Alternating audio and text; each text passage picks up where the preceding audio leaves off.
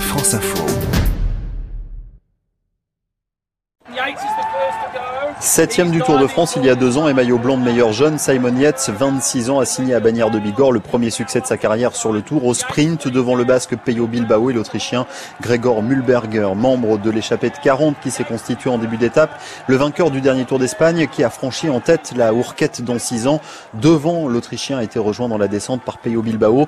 Il a ensuite contrôlé ses adversaires dans le dernier kilomètre pour s'imposer. Oui, mon premier victoire. Euh, je suis très très content. Yeah. Euh, une journée parfaite. La joie de Simon Yates et la déception des autres attaquants. 13 coureurs ont fini à 1 minute 28, dont le français Tony Galopin. Il était dans le bon coup avec quatre autres tricolores, à l'image de Lilian Calmegène, en tête dans le col de Père Sourde. Tony Galopin, battu par plus fort que lui. Les jambes étaient bonnes, ça a été une bonne échappée, on savait qu'on allait jouer la victoire.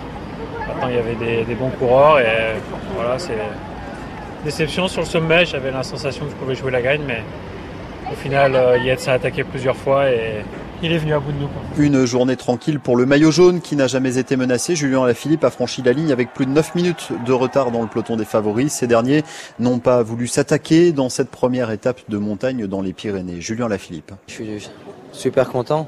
Euh, je m'attendais à, des attaques euh, dans le final, mais je m'attendais aussi à, ce scénario-là où, euh, où, tous les favoris se, se neutralisent avant la, journée importante de demain avec le chrono. Donc finalement, voilà, ça a monté, ça a monté vite, mais ça, ça aurait pu être pire et, je pense que ça va être ça va être une grosse explication demain et dans les prochains jours. Julien Lafilippe s'élancera en dernière position à 17h19 dans le contre-la-montre autour de Pau. Ses directeurs sportifs l'ont perdu de vue une grande partie de l'étape. À vrai dire, il ne savait même pas où il était passé. L'abandon de Juan Denis a été annoncé et personne ne sait comment le coureur a rallié l'arrivée. Son coéquipier Dylan Tuntz ne s'attendait pas à ce que l'ancien champion du monde du contre-la-montre et vainqueur d'étape en 2015 sur le Tour quitte la grande boucle ainsi. When I arrived here, I saw one bike and, uh...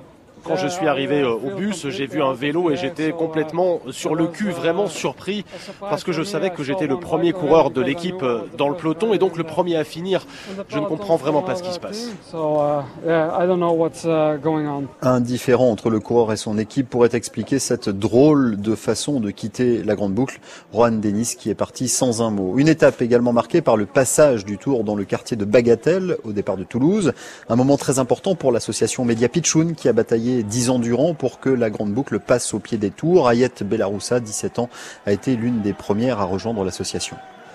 C'est ça, je suis très je suis très très contente. Franchement, sincèrement, je suis très très contente. Moi, je vais essayer de ne pas pleurer parce que je pleure beaucoup ces derniers jours. Mais je suis très très fière et très contente de voir toutes ces personnes qu'on voit sur le Tour de France tous les jours en fait arriver chez nous.